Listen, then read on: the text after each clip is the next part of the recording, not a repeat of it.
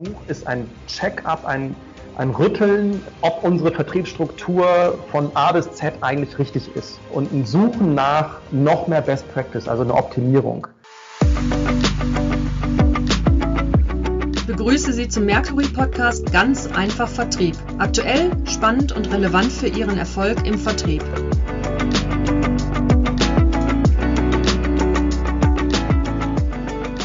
Mein Name ist Matthias Huckemann, Geschäftsführer von Merkur International. Ich freue mich, zu unserem heutigen Podcast Professor Dr. Jan Wieseke vom Sales Department der Ruhr-Universität Bochum als Gast begrüßen zu dürfen. Jan ist Lehrstuhlinhaber und lehrt als Gastprofessor an weiteren renommierten Universitäten. Für die Praxisnähe seiner Lehre erhielt er die bundesweite Auszeichnung als Professor des Jahres. Weiterhin zählt er zu den Top 4 Vertriebsforschern weltweit. Thema heute in diesem Podcast sind seine Erkenntnisse zu Wirkungsketten, die den Vertrieb optimieren helfen und versprechen, die Profitabilität weiter zu erhöhen. Lieber Jan, zunächst mal danke, dass du die Zeit für unseren Podcast ganz einfach Vertrieb nimmst. Zum Thema haben wir uns ja den Austausch zu deinem Werk Sales Profit Chain ausgewählt. Das ist äh, eine Menge an, an Themen, die wir da behandeln können. Die erste Frage, da bin ich mir sehr, sehr sicher, lieber Jan, äh, die kann ich dir nicht ersparen, aber die hast du schon ein paar Mal gehört.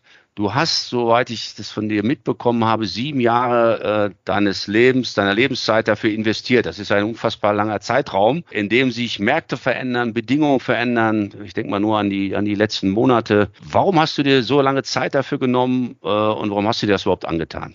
Ja, Matthias, erstmal vielen lieben Dank für die sehr, sehr nette Einleitung und zu deiner Frage.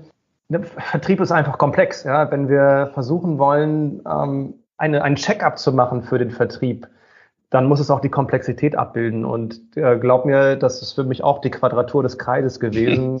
Ich weiß nicht, wie viele Stunden ich auf äh, Wasser oder Wälder geschaut habe, um die Lösung zu finden.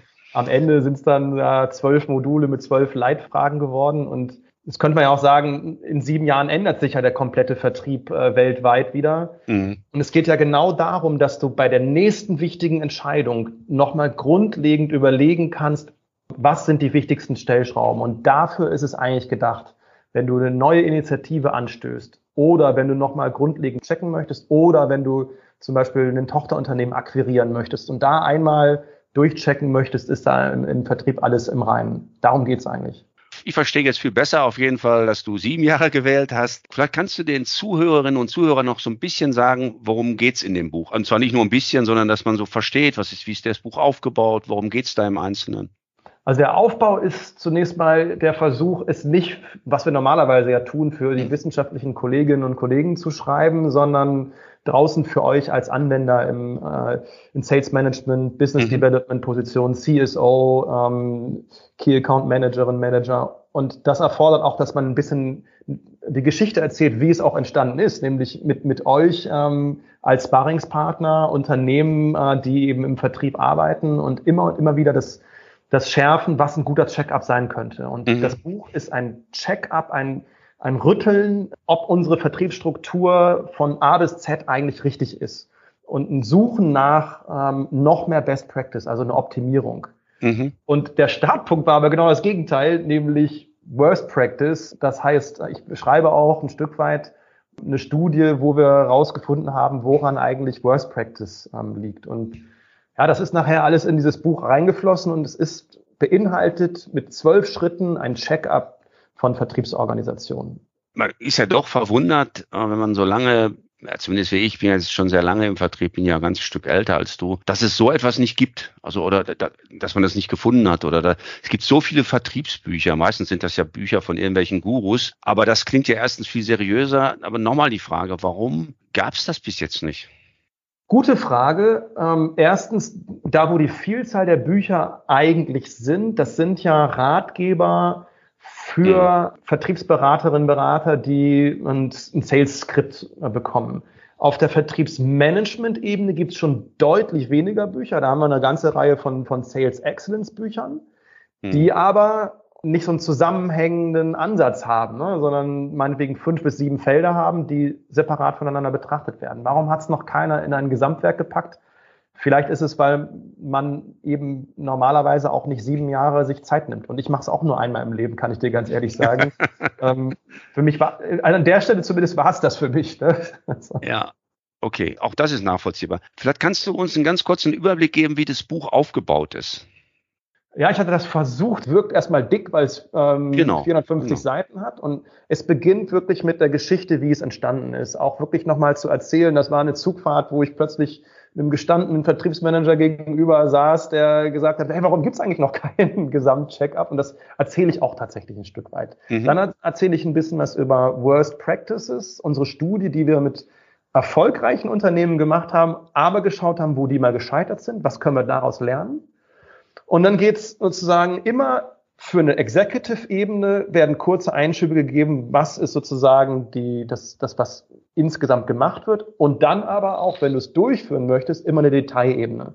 Das heißt, du kannst mhm. dich durchs Buch nach vorne und nach hinten weiter ähm, vorarbeiten, einmal auf der Executive-Ebene und einmal auch auf der Detailebene, bis hin zu einem kompletten Workshop-Ansatz zum Check-up des Vertriebs.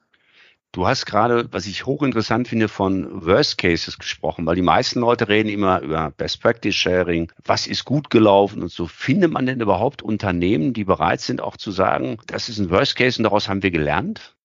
Am Anfang haben wir gedacht, nein, weil wir so oft, wie uns die, die Tür äh, als Forscher da äh, vor der Nase zugeschlagen wurde, buchstäblich, das kannten wir jetzt auch nicht. Da haben wir gedacht, das wird nichts mit der Studie. Es war tatsächlich die schwierigste Studie, die ich je gemacht habe. Und mhm. trotzdem haben wir am Ende über 200 Unternehmen bekommen, die den Mut hatten, darüber zu sprechen und zum Teil eben auch im Buch ihren Namen veröffentlicht haben und gesagt haben, ich stehe dazu, dass wir äh, im Bereich Kundenpotenziale nichts äh, Gutes machen oder im Bereich Vertriebsvergütung oder im Bereich Kennzahlen. Und, aber es war richtig, richtig hart. Aber es war für uns auch eine Challenge, weil normalerweise mhm. machen wir Best Practice rauf und runter äh, in der Wissenschaft auch.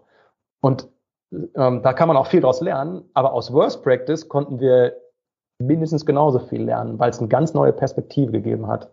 Ja, das ist, trifft ja letztendlich auch die Sportler, die immer sagen, wir haben aus den Niederlagen gelernt. Und genau das ist es ja. Und insofern ist es ja auch durchaus ein Zeichen von Stärke, wenn Unternehmen sagen, wir erzählen euch mal, was nicht gut gelaufen ist und was wir daraus lernen können. Du hast zwei ganz interessante Begriffe. Der eine ist Vertriebsultraschall, das hast du schon so ein Stück weit gerade gesagt, aber ich würde es gerne nochmal mit reinbringen in die Diskussion. Und du redest von der Tune-Methode, also Tune-Tune-Methode, ich hoffe, ich spreche es richtig aus. Kannst du da nochmal ein paar Informationen geben?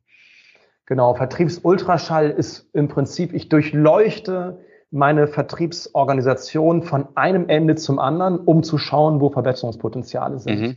Und die Tune-Methode, wenn man das ganze Modell, wir haben jetzt ja einen Podcast, ich kann es nicht grafisch zeigen, die liegt mhm. sozusagen in dieser Sales Profit Chain grafisch drin und die mhm. umfasst zwölf Leitfragen, die man damit dann Schritt für Schritt durchgehen kann, entlang dieses, dieses, dieses Wortes Tune. Das befindet mhm. sich sozusagen dann grafisch in der äh, Sales Profit Chain abgebildet drin, also von der Managemententscheidung bis hin zu den Ergebnissen und dazwischen eben Salesforce und Vertriebskanäle und die Kunden. Ja, ich habe das Buch gesehen und das wird sehr, sehr übersichtlich, dann aber auch detailliert, genau was du gerade gesagt hast, beschrieben. Also das, das gefällt mir schon sehr gut. Das, äh, man versteht es dann und dann geht man mehr in die Tiefe. So, dann eine weitere Frage ist, wie kann denn jetzt die Praxis, jetzt kommen wir zur Praxis, diese Dinge, die dir, die du da vorschlägst, die du über viele Jahre ja auch entwickelt hast, wie kann man die am besten nutzen? Weil das ist ja immer für, für einen Praktiker ganz wichtig zu verstehen, wie kannst du es jetzt konkret anwenden? Was hast du da für Empfehlungen? Mhm. Also die eine Möglichkeit ist ja, ich, ich nehme den Leitfaden zum Beispiel für den Workshop und setze den selber eins zu eins um. Wir haben dann Begleitmaterial wie Scoresheets oder Arbeitsvorlagen, die auch sehr rege angefragt werden, ähm, mit denen man das selber durchführen kann. Was hat man dann am Ende? Wenn man das ähm, an einem Zweitages-Workshop macht, hast du am Ende zumindest mal einen, einen klaren Überblick, wo du priorisieren solltest. Und ich habe in einem Kapitel das auch mal mit sieben äh, Unternehmensbeispielen klar gemacht, wo man das auch mal sieht, wo man auf einer Seite sieht, wo sind die, die Schmerzpunkte von einem Logistikunternehmen über Energie, Pharma, Automotive, Chemie haben wir da drin. Also wirklich so ein, über, über unterschiedliche Industrien hinweg Anwendungsbeispiele gezeigt. Ja, also das ist, glaube ich, auch ein äh, sehr interessanter Blog, diese sieben Praxisbeispiele, weil da findet man eine Menge an interessanten Ideen, die man auch sofort, wie du es gerade gesagt hast, auch äh, anwenden kann. Es wird ja noch ein weiterer Band erscheinen Also du hast ja schon ausgeschlossen, nochmal sieben Jahre zu äh, investieren. Also das heißt, du hast an dem auch schon gearbeitet. Was kann der Leser da erwarten oder der Nutzer? Ich will lieber von Nutzern sprechen. Äh, was kann man da inhaltlich erwarten? Wie kann man das nutzen? Tatsächlich zum Glück, da muss ich nicht nochmal sieben Jahre investieren, weil das ist in einem geschrieben worden. Es war auch mal als ein Buch gedacht, aber der Grund ist, dass es nochmal eine andere strategische Ebene anspricht, nämlich Wandel der Geschäftsmodelle und Wandel der gesamten wirtschaftlichen, des gesamten wirtschaftlichen Umfelds. Wenn wir uns anschauen, dass ein Teil unserer Industrie, ich würde mal krass überspitzt sagen, amazonisiert wird, also wo wirklich eher ein Boxmoving stattfindet und das auch im B2B-Bereich, dann verstehe ich auch, dass man äh, von the death of the B2B Salesman spricht. Das heißt, da werden Vertriebsleute nicht mehr gebraucht. Mhm. Aber da, wo die Geschäftsmodelle komplexer werden, Lösungsgeschäft, da wird es richtig, richtig spannend. Und darum geht das zweite Buch. Zum einen diese strategische Veränderung der Geschäftsmodelle nachzuzeichnen. Auch da mit verschiedensten Geschäftsmodell-Steckbriefen, insgesamt ähm, 18 Stück, wo auch von der Siemens bis IBM ähm, auch alle drin sind, aber auch viele Mittelständler. Und dann zweitens, wie wirkt sich das auf die Zukunft des Vertriebs aus? Und da mal von Personalanforderungen, Verkaufsansatz bis hin zur Vertriebsführung und Vergütung das durchzuspielen. Also darauf können wir uns freuen. Hast du schon ein Erscheinungsdatum? Wann, wann kommt das? Das kommt am 01.01.2023. Es sei denn, ich okay. bin im Urlaub. Ja. Vielleicht ein paar Tage später. Dann, dann lass es ein paar Tage später kommen. so, auf jeden Fall erstmal ganz herzlichen Dank äh, dafür, dass du diese Gedanken mit uns geteilt hast, dass du uns äh, erklärt hast, wie das Buch aufgebaut ist, diesen Perspektivwechsel mit Worst Case zu lernen hochinteressant. Ultraschall ist auch ein Wort, was ich super finde, wo man genau hinguckt, um zu sehen, wo kannst du noch erfolgreicher Zukunft sein. Hochinteressant. So, und wir sollten dann schon mal uns jetzt vereinbaren, dass wir dann, wenn das zweite Buch rauskommt, uns wieder hier treffen und auch über dieses Buch sprechen. Ich denke, da wird ein hohes Interesse bestehen.